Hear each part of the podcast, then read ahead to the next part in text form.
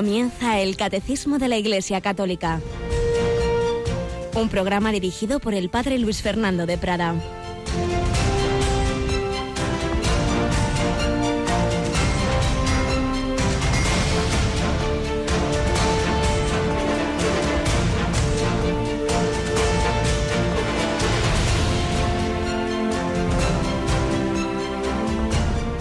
Alabados sean Jesús, María y José. Muy buenos días, muy querida familia de Radio María. Aquí estamos un día más. Bueno, nunca es un día más. Cada día es único e irrepetible. Nunca más en la historia viviremos un 27 de abril de 2016. Nunca más tendremos este mismo día. Un día que se nos, se nos da, se nos regala para que en él avancemos. Nuestra vida no es así, hacer cosas por, por hacer, sin sentido sino para crecer en el amor, para ir acercándonos a Dios, para dar a los demás el amor misericordioso que recibimos del Señor y siempre bajo la mirada misericordiosa de María, que hoy especialmente nos mira desde las montañas catalanas, ¿verdad Cristina? Buenos días. Muy buenos días, Padre. Hoy, ¿qué, san, qué, qué virgen celebramos? Pues nada, hoy es un día muy grande para todos los que tienen gran devoción a Nuestra Señora de Montserrat. Así es, la Murneta de la Serra, con a ella encomendamos muy especialmente nuestros muchos y muy queridos oyentes catalanes que tienen especial mérito porque allí no tenemos frecuencias de FM y nos oyen a través de internet, a través de DAB, eso sí, en Barcelona capital, a través de la televisión, de la de la TDT y bueno, pues siendo estos medios siempre un poco más incómodos, sin embargo, tenemos fieles oyentes, bienhechores, a todos ellos agradecemos, felicitamos hoy y por supuesto encomendamos a, la Virgen, a, todos esos queridos hermanos de, de, Cataluña y que la Virgen María les lleve cada vez más al Señor. Un famoso obispo catalán Torres, Torres y Valles, no sé si lo pronuncio bien, dijo aquello de Cataluña será cristiana o no será. Y es que está en la identidad de Cataluña, como está en la identidad de, España la, la, fe católica. Y cuando se pierde, pues, pues se pierde la esencia de un pueblo, cuando se pierden esas sus raíces históricas que son ciertamente en nuestro caso esa fe católica. Pues nos encomendamos a la Virgen de Montserrat, pero también eh, hay un santo que creíamos que lo celebrábamos el 26 de abril eh, que es cuando murió, que es San, San Rafael eh, Arnaiz, pero en la, en la epacta que se llama, en el calendario litúrgico, hemos visto que está puesto en este día de hoy. ¿Por qué? Pues yo pienso que es porque ayer claro, el 26 de abril, desde muchísimos siglos antes, era la fiesta de San Isidoro, y una vez ya canonizado el hermano Rafael, pues era un problema el que estuvieran en el mismo día dos, dos santos españoles, digamos, habría que decir cuál celebramos, uno u otro, y pienso que por eso se ha trasladado en el calendario a hoy. Ayer San Isidoro, hoy el hermano Rafael, como solemos llamarle, San Rafael Arnaiz. Así que también felicidades a los palentinos por un lado, porque él estuvo en esa trapa de venta de baños, a los burgaleses por otro, de donde era San Rafael, pero bueno, en definitiva a España y al mundo entero, porque un santo es de todos. Pues con estas maravillosas intercesiones vamos adelante con nuestro programa de hoy y como estamos haciendo últimamente, con una especial mirada a nuestros hermanos perseguidos por la fe y particularmente aquellos que, que en Oriente Medio eh, han sido y son perseguidos en este momento por, por el extremismo islámico y han perdido todo menos la fe, porque ellos quieren seguir siendo fieles a Jesucristo.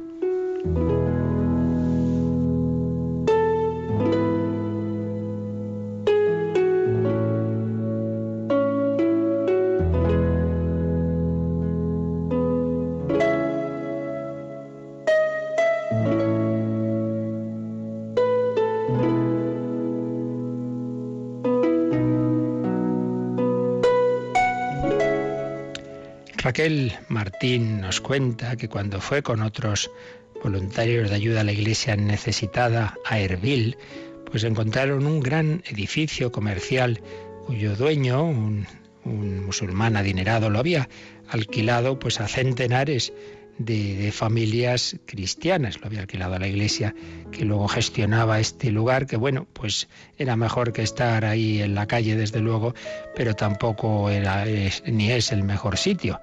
Ahí estaban en, cada habitación, pues una familia. Y ahí encontraron estos voluntarios de ayuda a la iglesia necesitada a Sabía, una anciana de 100 años que vivía en Caracos, como la familia que ya recordábamos con esa niña secuestrada, Cristina, por la que rezamos, pues también esta familia vivía en Caracos y tuvo que salir huyendo de su casa en mitad de la noche de aquel inolvidable y terrible 6 de agosto de 2014.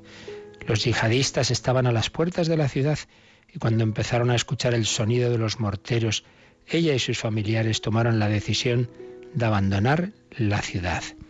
Todos escaparon con lo puesto. No les dio tiempo a coger ni siquiera una maleta con las pertenencias más queridas. A su edad, 100 años, sabía, tenía muchas dificultades para caminar, así que uno de sus nietos la tomó en brazos y de este modo la sacó de su casa de toda la vida, con muchas dificultades. A pesar de todo lo que ha sufrido, esta mujer da gracias a Dios porque toda su familia pudo ponerse a salvo. Consiguieron llegar juntos a Erbil, huyendo en medio del fuego cruzado entre los yihadistas y los milicianos kurdos. En un primer momento se alojaron en una casa de alquiler, pero el precio era muy alto y tuvieron que abandonarla para ir a guarecerse en el Ancahuamal, es este edificio comercial grande que os decía. Su hija, Josefina, cocina para ella en una estufa eléctrica.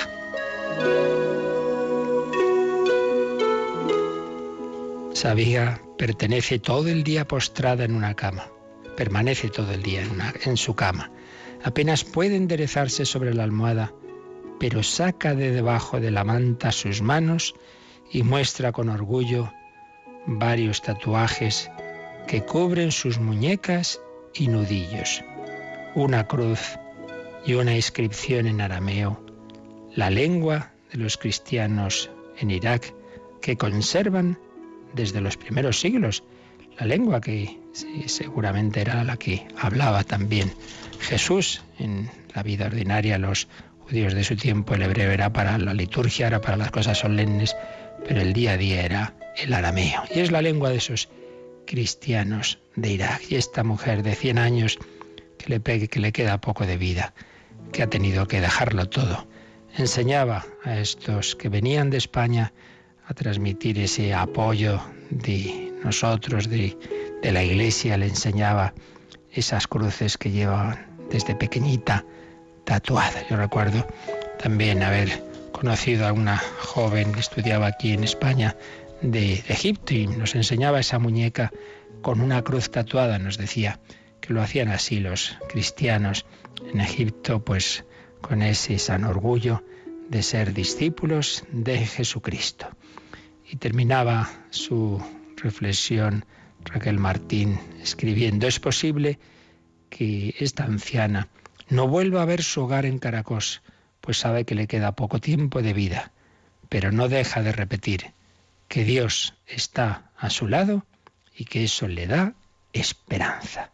Pues vamos a encomendar a tantas personas, desde esas pequeñitas como esa niña de tres años, Cristina, que fue secuestrada, hasta estos ancianos que unos y otros están sufriendo tanto por ser cristianos, que no les abandonemos, que nuestra oración y nuestra ayuda solidaria los tenga muy presentes.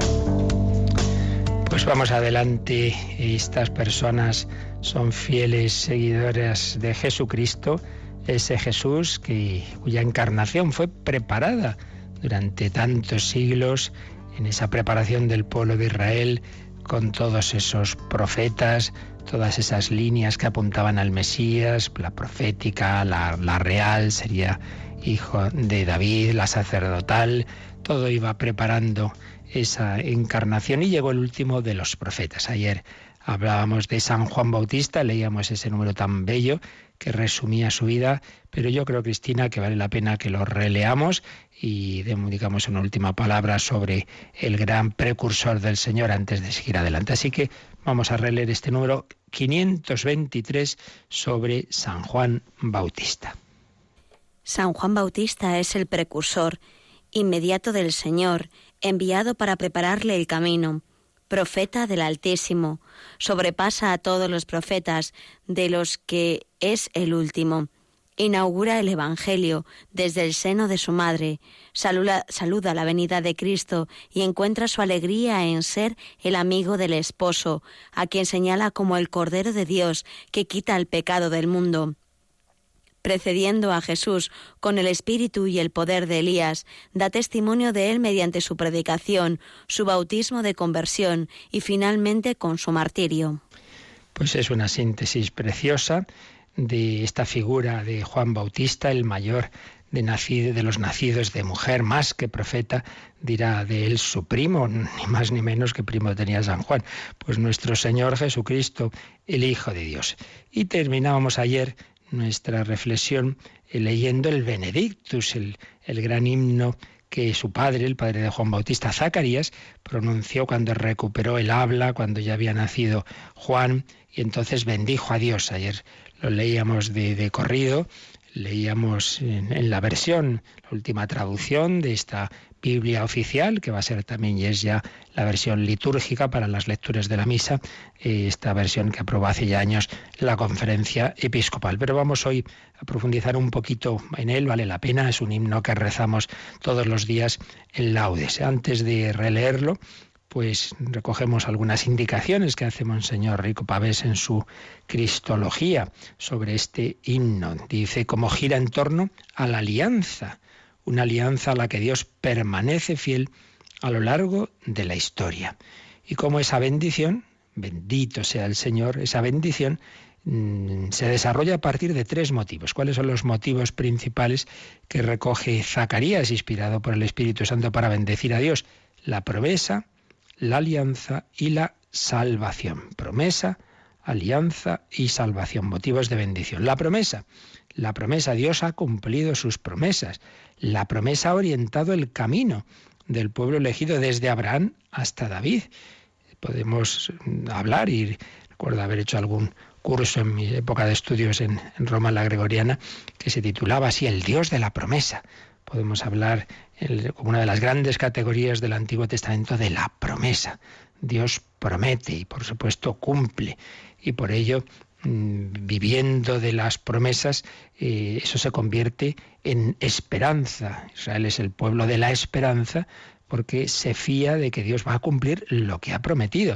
Pues bien, aquí Benedictos lo comprueba. Sí, sí, ya está, se ha cumplido, ya ha venido el Mesías anunciado, la promesa. Bendecimos a Dios porque cumple sus promesas en nuestra vida. Fiémonos del Señor, ay, pero pasan los años y llevo tanto tiempo pidiendo esto, lo otro, y Dios no me ha concedido aquello. Acordémonos de Simeón y de la profetisa Ana toda la vida, años y años esperando, y concretamente Simeón, que el Señor le había prometido que conocería al Mesías y ya parecía que se iba a morir y no lo conocía. Bueno, lo mejor es estuvo al final de su vida. Dios sabe, Él tiene sus caminos y sus tiempos, la promesa. La alianza, la alianza la ha mantenido Dios a pesar de la infidelidad del pueblo. Era como un, pacto entre Dios y el pueblo y el pueblo no cumplía, una y otra vez incumplía. Entonces Dios podría decir, bueno, pues ya está, no habéis cumplido, yo tampoco tengo por qué. Pues no es así. Dios siempre es fiel a su propio amor, la alianza. Y la salvación se habla en este himno de la salvación como liberación de los enemigos, como misericordia concretada en la propia alianza, como liberación del miedo y del temor, como servicio en santidad y justicia ante la presencia de Dios, como perdón de los pecados y, de una manera muy particular, como una especie de resumen de todo lo que acabamos de decir, como visita de Dios mismo a su pueblo. Dios ha visitado a su pueblo y lo visita y se pone este símbolo como sol que nace de lo alto. La luz, el sol, ¿quién es esa luz? ¿Quién es ese sol? Pues es Dios, Dios que nos ilumina, pero que nos ha visitado en Jesucristo. Es un cántico, el Benedictus, que es una especie de lectura profética de la historia, como será también el Magnificat de María, el descubrimiento del sentido íntimo de las vicisitudes humanas, guiada esa historia por la mano providente del Señor. Y una historia que desemboca en su momento culminante, la entrada de Dios en ella, una visita.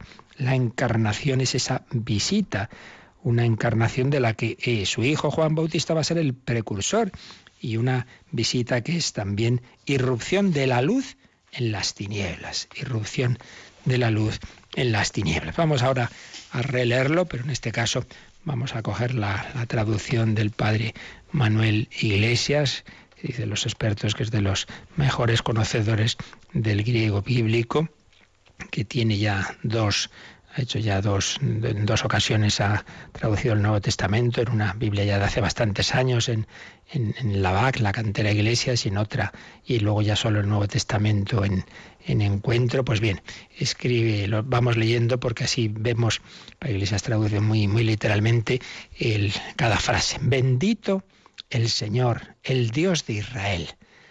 El bendecir, y aquí pues lo que ayer decíamos, que nuestras oraciones, no sean simplemente de petición o ni siquiera simplemente de acción de gracias, sino que esté muy presente la bendición. Estás ahí en la oración, no sabes qué hacer, qué decir, pues bendice a Dios.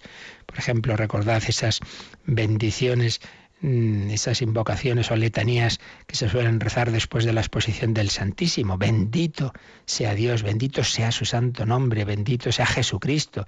Pues bien, aquí Zacarías dice, bendito, bendito el Señor, el Dios de Israel, porque acaba de visitar como redentor a su pueblo. Os digo, no es la, digamos, la traducción que estamos acostumbrados, que es la que leíamos ayer, sino en esta, pues la Iglesia se intenta transmitirnos lo más fiel posible el, el texto original. Acaba de visitar como redentor a su pueblo, porque ya, ya, ya el Mesías, el Hijo de Dios, ya estaba en el seno de María, ya había empezado esa visita. Y es que, dicen los especialistas, claro, una visita de un gran emperador, o en este caso de Dios, podía ser para, para bien o, para mal. ¿En qué sentido digo para mal? En el sentido de una visita de, de, justicia, de, de, castigo. No, no. Aquí es una visita como redentor. Acaba de visitar como redentor a su pueblo. Redención. Redención, rescate.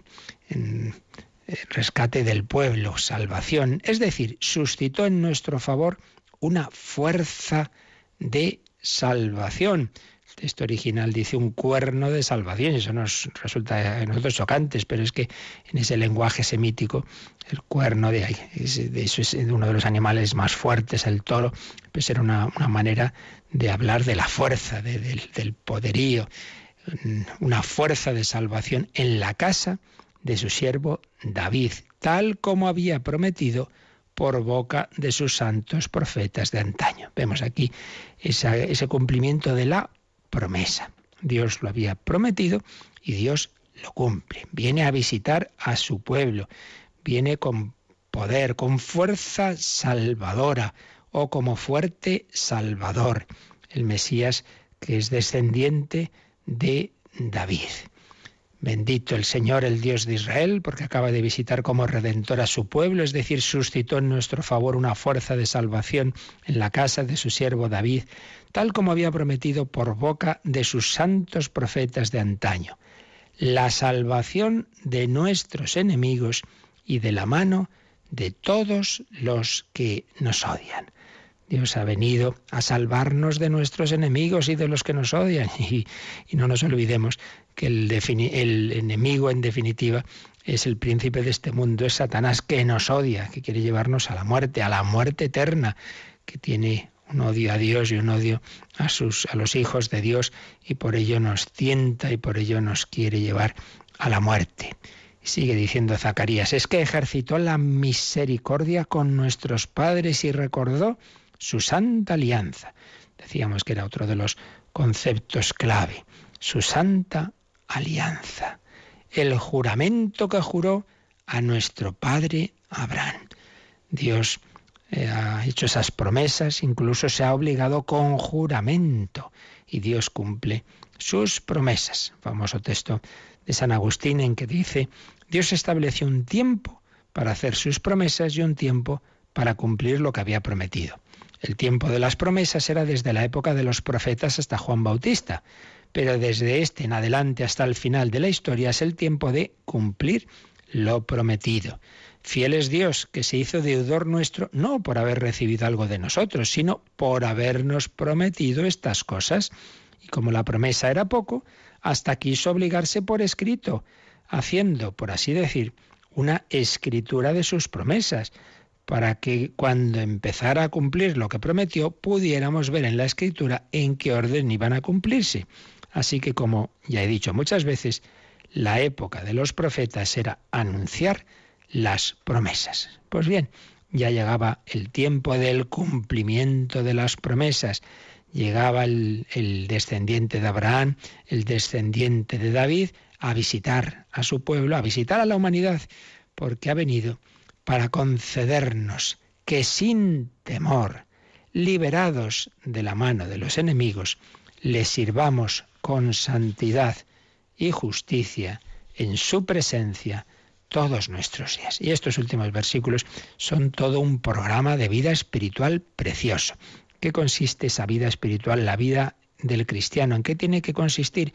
Pues en servir a Dios, servirle con santidad, buscando unirte con Él, buscando esa unión con el único santo, no quedarnos ahí en un cumplimiento por obligación, sino con ese deseo de parecernos al Padre Celestial, sed perfectos como vuestro Padre Celestial es perfecto.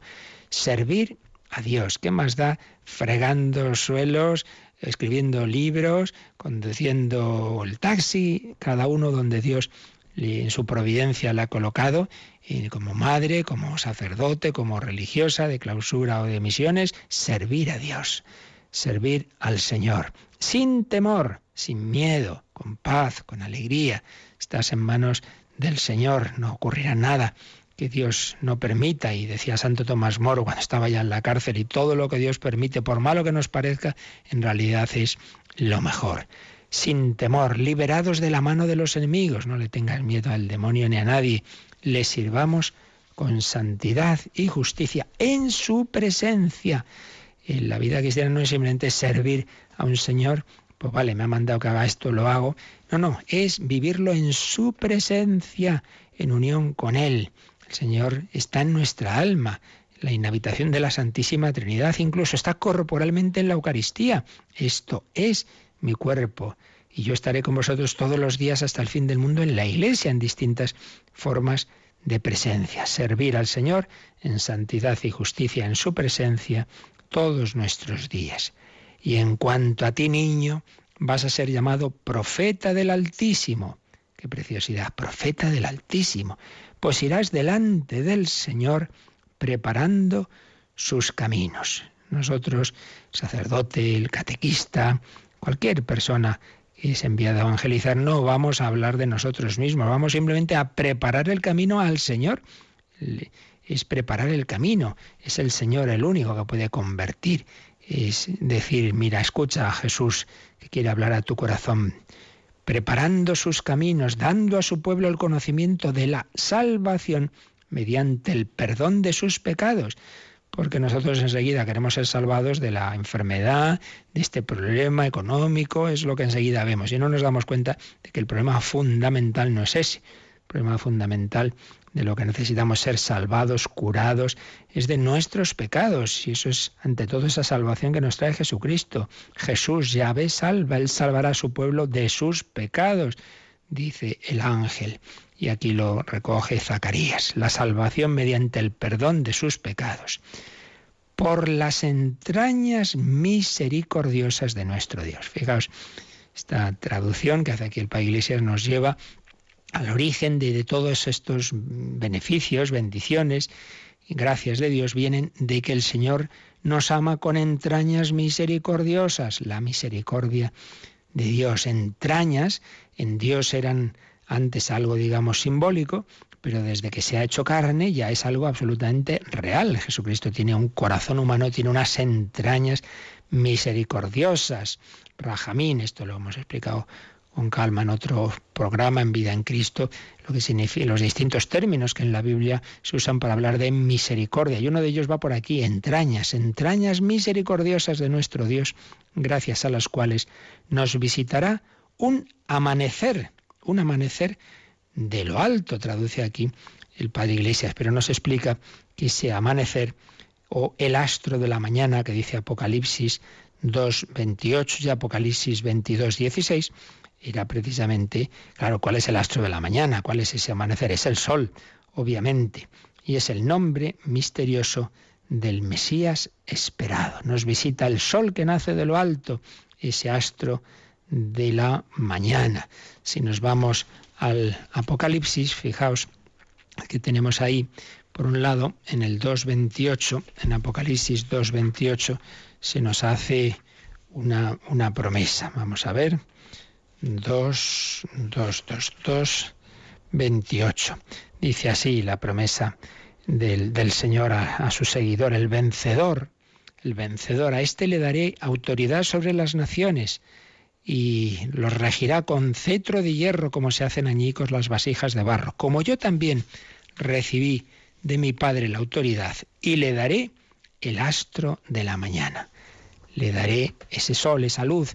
Esto recuerda pues esas velas que encendemos en la vigilia pascual del cirio pascual. Cristo nos da su luz. Yo soy la luz del mundo, pero vosotros tenéis que brillar también. Y si nos vamos ya al final del Apocalipsis, los últimos versículos, Apocalipsis 22, 16, dice, yo Jesús he enviado a mi ángel para testiguaros estas cosas acerca de las iglesias. Yo soy el retoño y el vástago de David, el astro brillante de la mañana. El astro brillante de la mañana. Jesús es ese sol que nos ilumina y que nos quiere dar a nuestra vida ese sentido, ese no caminar en tinieblas, ese ir tras la luz. Recordemos la curación del ciego de nacimiento en el capítulo 9 de, de, San Juan.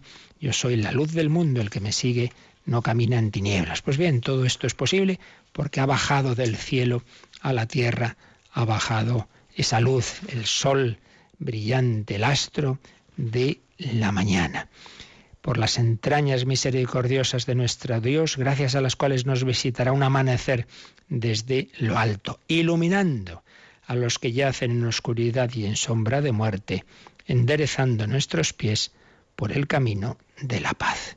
El Señor ilumina nuestra vida, el Señor quiere ser esa luz que nos permita caminar por el camino, la verdad y la vida. Pues un himno precioso para rezar, para meditar, pues quizá podíamos dedicar en nuestra oración personal pues más de un día y de dos a meditar despacito estas preciosas expresiones que inspirado por el Espíritu Santo pronunció Zacarías y para bendecir a Dios que nos visita, movido por la misericordia de su corazón, su corazón, esas entrañas misericordiosas, nos visita para perdonarnos los pecados, para quitarnos los miedos, no tengáis miedo, para hacernos capaces de servir a Dios, de vivir en su presencia, de transmitir también a los demás y anunciar a los demás que llega el Señor, para preparar sus caminos, como lo hizo Juan Bautista. Pues vamos a dar gracias y vamos a rezar este Benedictus en una versión musical del grupo Aim Karem pues decimos también, bendecimos también nosotros ahora al Señor. Bendito sea el Señor.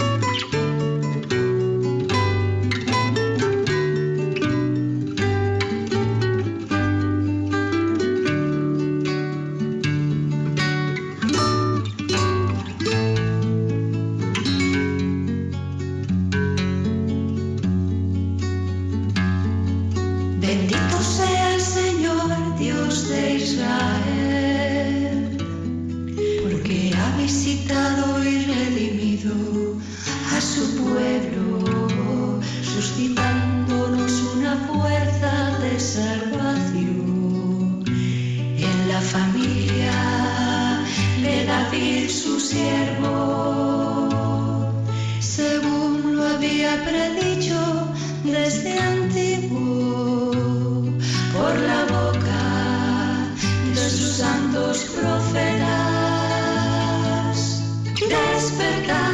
Preparaos, rompiendo las tinieblas viene el sol, es verdad. Preparaos, la salvación nos visita y se encarna en nuestro pueblo.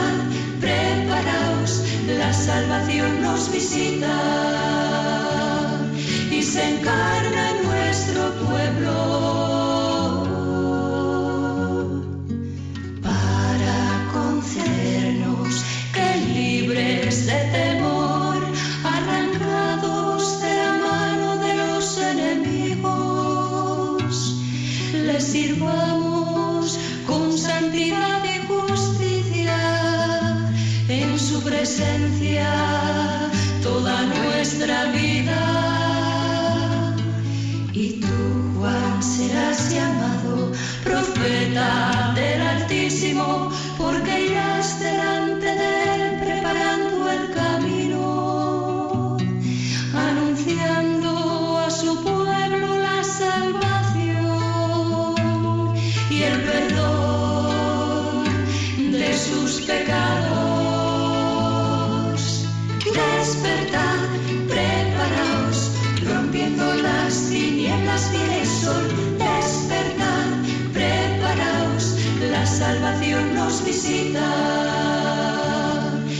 and God.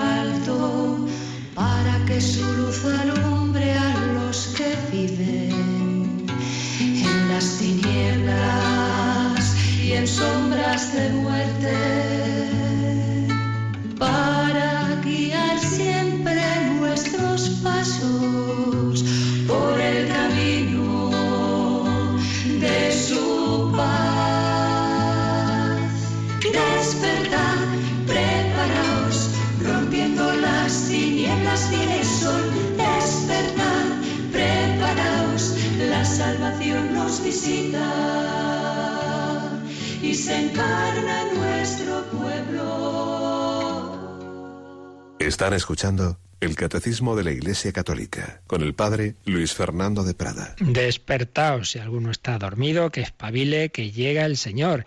Y es que lo que ocurrió hace 20 siglos y años, ¿verdad? Pues sigue ocurriendo cada día. Dios sigue bajando, Dios sigue visitándonos. Y por ello, tras haber visto en estos dos números esta breve síntesis de cómo Dios fue preparando la historia para ese momento central de la encarnación, vamos a recordar en el siguiente número, en el 524, cómo esto lo revive la Iglesia, lo celebra y lo hace presente en su liturgia. La liturgia no es un mero recuerdo subjetivo que nos juntamos para acordarnos de que, sino que no sabemos exactamente cómo, aquí entra el misterio de Dios en la liturgia, se hacen presentes esos misterios en una forma en que en parte su esencia sí, en parte no, porque lo que, digamos, las circunstancias históricas fueron una vez y ya está, eso es verdad, pero lo esencial del misterio se hace presente en la liturgia y por ello la Iglesia en su año litúrgico a lo largo del año va reviviendo y haciendo presente la gracia correspondiente a cada uno de estos misterios. Y lo que fue la preparación de la encarnación, cuando lo celebra la Iglesia? Pues como sabemos muy bien, en el tiempo de Adviento. Por eso, el último número de este apartadito que se llama Los preparativos, se dedica al Adviento. Vamos a leer, Cristina, este número 524. Al celebrar anualmente la liturgia de Adviento, la Iglesia actualiza esta espera del Mesías, participando en la larga preparación de la primera venida del Salvador. Los fieles renuevan el ardiente deseo de su segunda venida. Celebrando la Natividad y el martirio del precursor, la Iglesia se une al deseo de éste. Es preciso que Él crezca y que yo disminuya. Pues aquí se nos ha sintetizado brevemente la esencia de ese precioso tiempo de Adviento. Sabemos que el año litúrgico tiene ese gran foco que es la Pascua, la resurrección del Señor, pero es una elipse que tiene otro foco muy importante que es la encarnación. Y en torno a estos dos focos, pues está estructurado el año litúrgico. En torno a la Pascua, pues su preparación, la Cuaresma, y su prolongación, el tiempo pascual, que culmina en Pentecostés. Y en torno a la encarnación, su preparación, que es el Adviento, y su, y su en torno a la Navidad, quiero decir, su preparación, que es el Adviento, y, luego pues el celebrar esa Navidad a lo largo de esos días del tiempo navideño. Pues bien, ese inicio del año litúrgico que es con el Adviento, nos ha dicho el catecismo que ahí la Iglesia actualiza lo que el pueblo de Israel vivió durante siglos. Nosotros ahí lo debemos vivir y celebrar en esas semanas del tiempo de Adviento. Y se suele recordar en Adviento lo que aquí el catecismo también nos viene a decir, que hay tres venidas, tres venidas del Señor. Una, la que ya se produjo históricamente, la venida en el seno de María, su encarnación y su nacimiento en Navidad. Eso lo celebramos, como todos sabemos muy bien, ese 25, 24, 25 de diciembre, celebramos esa venida histórica y entonces la última semana del tiempo de Adviento se orienta sobre todo a prepararnos a esa celebración y ahí se leen los evangelios de lo que ocurrió en los meses anteriores, la, Anunciación, eh, San José, el camino a Belén, etcétera, etcétera. Esa es esa, la venida, Jesús ya vino. Pero hace aquí alusión el catecismo a que hay también eh, debemos renovar el ardiente deseo de la segunda venida del Señor. Y es que no nos olvidemos que esa no ha ocurrido. Esa debemos esperarla y pedirla. Cuando en la consagración de la misa, una de las fórmulas que podemos decir, ¿verdad? Este es el sacramento de nuestra fe. Anunciamos tu muerte, proclamamos tu resurrección. Ven, Señor Jesús. Pues seguro que muchos ya no se dan cuenta de lo que están pidiendo. Estamos pidiendo, sí, sí, has venido ahora aquí en la consagración, pero ven, ven públicamente, ya ven, ven que todo el mundo te reconozca como Señor. Ven, ven, Señor Jesús, Maránata la parusía, la segunda venida de Cristo, vendrá de nuevo con gloria para juzgar a vivos y muertos. Pues bien, el tiempo de Adviento, las primeras semanas de ese tiempo de Adviento, sobre todo se orientan a renovar en nosotros ese deseo que estaba muy vivo en las primeras generaciones cristianas y que luego nosotros ya hemos ido olvidando y perdiendo y casi más bien, bueno, que no tenga mucha prisa en venir, ¿verdad? Parece que no nos hace mucha gracia. Pues hay que pedir al Señor, ven, ven Señor Jesús, renovar ese ardiente deseo. Y entre la celebración de la primera venida, la que ya ocurrió en la encarnación y en, la, el nacimiento en Belén y el deseo de la segunda, están las venidas intermedias permanentes de Jesús a través de su gracia, de, de, su Espíritu Santo. El Señor viene a nuestras almas, el Señor convirtió a Saulo, el Señor convirtió a Agustín o a Andrés Frosar, pues viene a nuestras almas y hay que estar atentos porque nos puede ocurrir si no lo que a tantos contemporáneos de Jesús que después de siglos esperando al Mesías llega y no lo reconocen. Y esto nos ocurre. Viene el Señor y ¿dónde estás, Señor? No te veo, pero hombre, si está ahí y no te estás enterando. Pues esta preparación que Dios hizo con el pueblo de Israel, esta preparación que la liturgia hace en el Adviento, nos enseña que también nuestra vida debemos preparar, a preparar nuestro corazón, nuestra alma, a reconocer esas venidas del Señor. ¿Cómo? Pues con tiempos de oración, de silencio, si uno está siempre en el ruido, eh, llega a casa, ya la, la televisión, va por la calle con los casquitos, tal, siempre, nunca hay silencio, nunca puedes tener tiempo para que Dios pueda hablar a tu corazón. Tiempos de oración, tiempos de silencio también.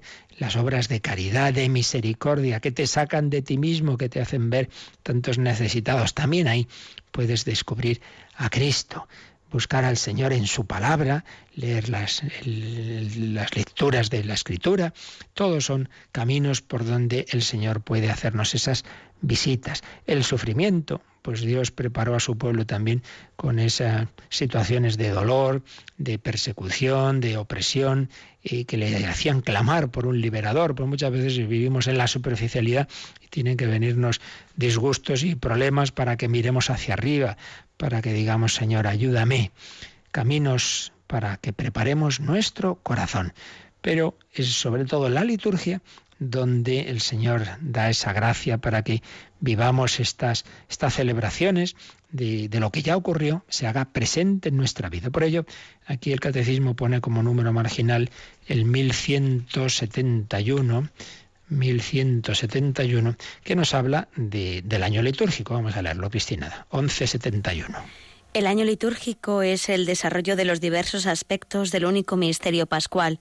Esto vale muy particularmente para el ciclo de las fiestas en torno al misterio de la Encarnación, Anunciación, Natividad, Epifanía, que conmemoran el comienzo de nuestra salvación y nos comunican las primicias del misterio de Pascua. Así pues, el año litúrgico desarrolla el misterio pascual. El misterio pascual, ese paso del Señor que siendo Dios se ha hecho hombre y como hombre ha pasado a través del dolor, de la muerte, ha pasado a la vida nueva, gloriosa de, la resurrección. Pues bien, ese es el centro de, de, la vida de Cristo, de su misión, es el centro de la liturgia de la Iglesia. Pero todo ese centro, como decíamos, eh, tiene esas etapas de preparación, de desarrollo y, eh, y, claro, para poder morir y resucitar primero tenía que hacerse hombre. Por eso está ese otro foco de la elipse, que es la encarnación. Eh, que tenemos para ella pues la fiesta del 25 de marzo, el sí de María, la Anunciación, pero luego nueve meses después de ese 25 de marzo, el 25 de diciembre, celebramos la Natividad con su preparación, que hemos dicho que es el Adviento, y celebramos esa manifestación pública de quién es el que ha nacido, la Epifanía. Esa es esa parte del, tiempo litúrgico en la que mm, hacemos presente esa preparación que Israel vivió eh, a lo largo de siglos. Pero vamos a leer también, aunque aquí no viene mencionado, pero sí que tiene mucho que ver con este número también, el 1095, donde nos habla de, estos tiempos fuertes del, del año litúrgico y también entre ellos del Adviento, 1095. Por eso la Iglesia, especialmente durante los tiempos de Adviento, Cuaresma y sobre todo en la noche de Pascua, relee y revive todos estos acontecimientos de la historia de la salvación en el hoy de su liturgia. Pero esto exige también que la catequesis ayude a los fieles a abrirse a esta inteligencia espiritual de la economía de la salvación, tal como la liturgia de la Iglesia la manifiesta y nos la hace vivir. Este número, como veis, lo que hace es recordarnos esto que os decía yo antes, que la liturgia no es un mero recuerdo subjetivo, sino que en, en ella la Iglesia revive los acontecimientos de la historia de la salvación en el hoy de su liturgia.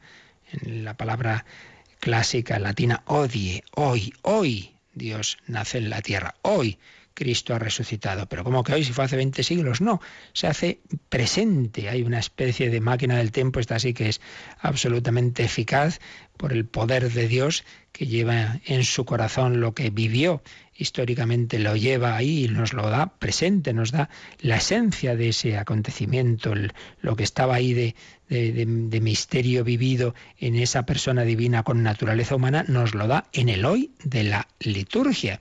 Y muchas personas les ocurre, bueno, por ejemplo, Paul Claudel, recordad, Paul Claudel era, era agnóstico, pero le estaba bueno, paseando la, la Nochebuena y entra en la catedral de Notre Dame no para rezar, repito que era agnóstico, sino atraído por la música que oía y se inclina, se, se apoya en una columna y, en ese momento pues recibe, ese momento en que están celebrando el nacimiento de Jesús, en ese momento recibe la luz de la fe, recibe una gracia muy grande que en un instante le hace creer que Dios ha nacido. Pues ¿qué había pasado? Que Dios había nacido en su alma lo que se estaba celebrando en la liturgia ocurrió en su alma, se hizo presente. Jesucristo nació en su corazón. Hoy Cristo ha nacido en mi vida. Y en esa columna hay una plaquita, aquí, aquí se entregó a Dios, aquí se convirtió, aquí se hizo cristiano el gran poeta Paul Claudel. El hoy de la liturgia no son meros recuerdos, sino que es una acción eficaz de la gracia de Dios. Claro, luego y no simplemente es que esa gracia se dé ahí en la liturgia, está ese juego entre la gracia de Dios y la libertad humana. Porque él podía haber dicho, bueno, ha sido una alucinación que he tenido y me olvido de ello, como tantas veces ocurre. Y conozco personas que te reconocen, sí, no, si a mí me pasó una vez esto, lo otro, pero bueno, a saber, luego lo tapan ahí, se olviden. Dios a todos nos visita, a todos nos da luces y gracias antes o después. Pero estamos en lo de siempre. Todos vieron la resurrección de Lázaro, unos creyeron y otros, en cambio, pues lo que hicieron fue decir, bueno, bueno, pues este hombre hace demasiados milagros, esto es peligroso, van a venir los romanos ante las mismas luces y gracias que Dios nos da. Podemos reaccionar de muy distintas formas. Bueno, pues esto es lo que hemos ido viendo en este apartadito que una vez que hemos entrado ya en los misterios de la vida de Cristo, pues sí, hemos visto los rasgos generales de los mismos eh, y después ya hemos entrado en los misterios de la infancia y de la vida oculta de Jesús, pero con esta con este primer párrafo que son los preparativos. Ya mañana sí que empezamos a comentar propiamente esos misterios de la Navidad, de la infancia y de la vida oculta de Jesús. Luego lógicamente serán los de la vida pública y luego ya la, la pasión y resurrección en este apartado del catecismo. Hemos visto los preparativos, pues quedémonos con que también tenemos que preparar nuestra vida, nuestro corazón, con la oración, con la confesión, que mejor preparación para poder encontrarnos con el Señor, que tener el alma limpia, porque bienaventurados los limpios de corazón, porque ellos verán a Dios. Si hay que no, no tengo fe, es que no veo a Dios, ya tienes el alma sucísima, uno va conduciendo con el parabrisas sucio, pues hombre, te la puedes pegar, hay que limpiarle. Oración, confesión, sacramentos, pero también obras de caridad, de misericordia, salir de ti mismo, todo ello son formas en que el Señor prepara nuestra vida para el encuentro con Él, el encuentro con Él aquí, en la tierra, a través de esas gracias que Él puede darnos, de la liturgia, de la comunión. El mayor encuentro, la mayor cercanía posible con Cristo en la vida es la, una buena comunión. Y en definitiva, el encuentro al que vamos caminando, que es el cara a cara, que ese ya se producirá en la muerte. Ven Señor Jesús, pues que nos preparemos así con la intercesión de, del último de los profetas, de San Juan Bautista. Pues vamos a, a meditar un poco todo esto y como siempre también ahora responderemos a correos o llamadas que queráis hacer, como ahora nos van a recordar. Participa en el programa con tus preguntas y dudas. Llama al 91 153 8550. También puedes hacerlo escribiendo al mail catecismo arroba radiomaria.es. Catecismo arroba radiomaria.es.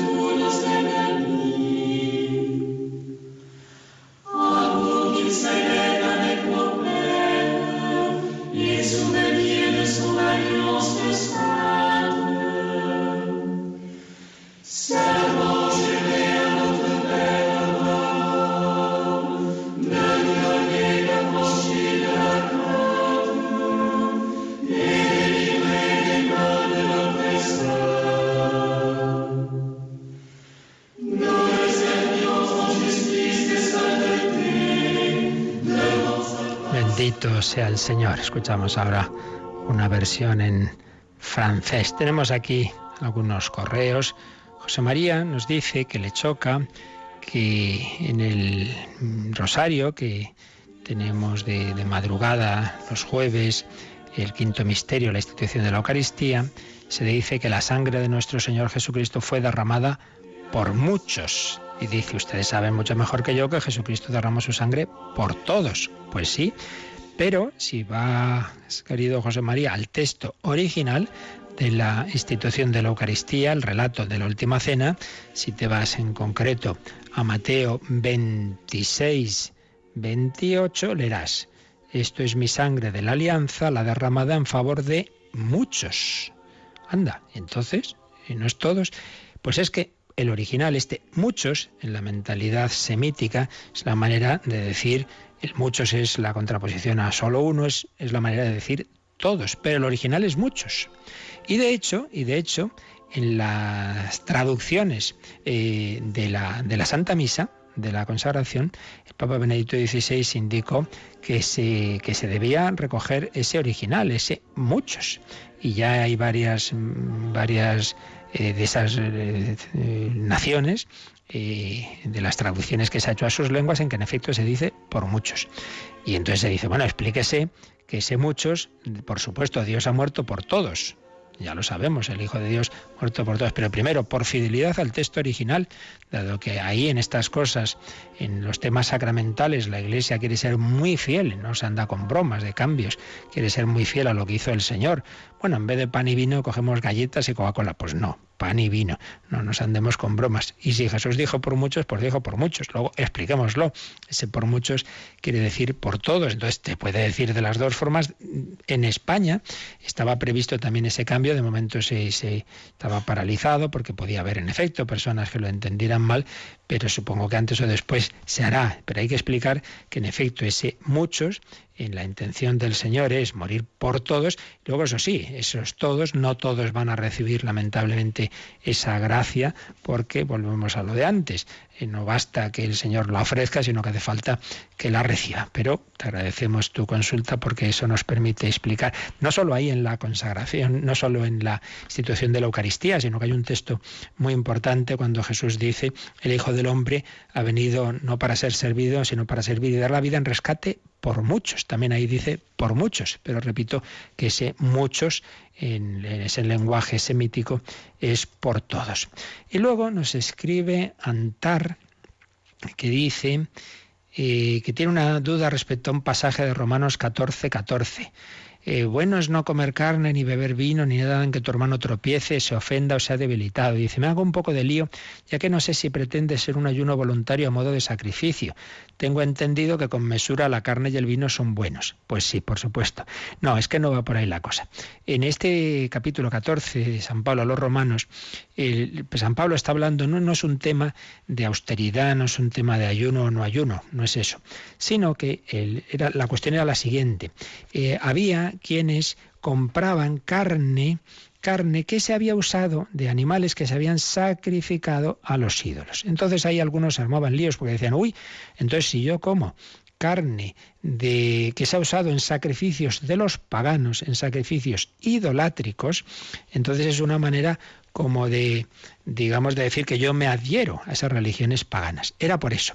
Entonces San Pablo dice, vamos a ver, Primero que quede claro que no hay tal, que eso son, eh, toda esa carne, todos esos sacrificios son tonterías, entonces no van a ninguna parte. Pero si por comer tú eso, un hermano tuyo poco formado piensa que tú estás eh, adhiriéndote a esa religión, hombre, pues no lo hagas, pero digamos por, por ayudarle a su, a su poca formación, porque no piense mal o porque no eso le sea para él un tipo de tentación. Eh, es una, delicadeza de caridad de que, pensemos en los demás. Y además es muy bonito porque aquí aparece una expresión muy bella. Dice, hombre, si tú por hacer lo que a ti te da la gana le haces daño a tu hermano, haces daño a aquel por quien murió Cristo. Fijaos el versículo 15 dice, no eches a perder por tu comida a aquel por quien, por quien murió Cristo. ¿Cómo debemos mirar a cada persona humana? Ese que a mí me cae mal, ese es aquel por quien murió Cristo. Entonces, en definitiva, respondiendo a tu pregunta, no hay nada aquí de decir que sea malo ni bueno el, comer ni beber. Bueno, sí, es bueno. En otros lugares lo dice San Pablo. Como bien dices, con mesura, pues claro, Dios nos ha dado la comida y la, y la bebida, naturalmente que sí. No va por ahí, no es un tema escéptico de sacrificio, de ayuno, sino es un tema de caridad porque, repito, era una cuestión de que algunos armaban líos de hasta qué punto el comer o el partido, eso sí, el comer o beber, lo que se había usado en sacrificios idolátricos era una manera de entrar en comunión con esos falsos dioses o incluso con el demonio y decían, Pablo decía, no, no lo es, pero si alguno va a pensar que sí y no se lo puedes explicar y lo que va a hacer es hacerse un lío, pues mira, ten caridad y en ese caso aguántate y no comas para evitarle a él un escrúpulo o evitarle una, duda, un, juicio interior. Bueno, pues lo dejamos aquí y seguiremos mañana. Ya mañana entramos, como os decía, en comentar lo que nos dice el catecismo sobre los misterios de la infancia del Señor. Pedimos a Jesús que nos bendiga. Hemos comentado el benedictus, bendito sea Dios. Debemos bendecir, decir bien de Dios, pero realmente es Él el que nos bendice, el que dice bien de nosotros. La bendición de Dios Todopoderoso, Padre, Hijo y Espíritu Santo, descienda sobre vosotros. Alabado sea Jesucristo.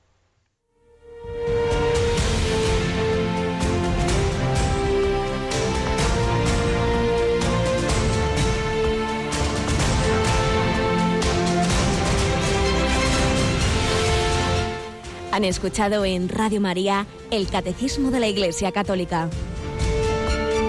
un programa dirigido por el Padre Luis Fernando de Prada.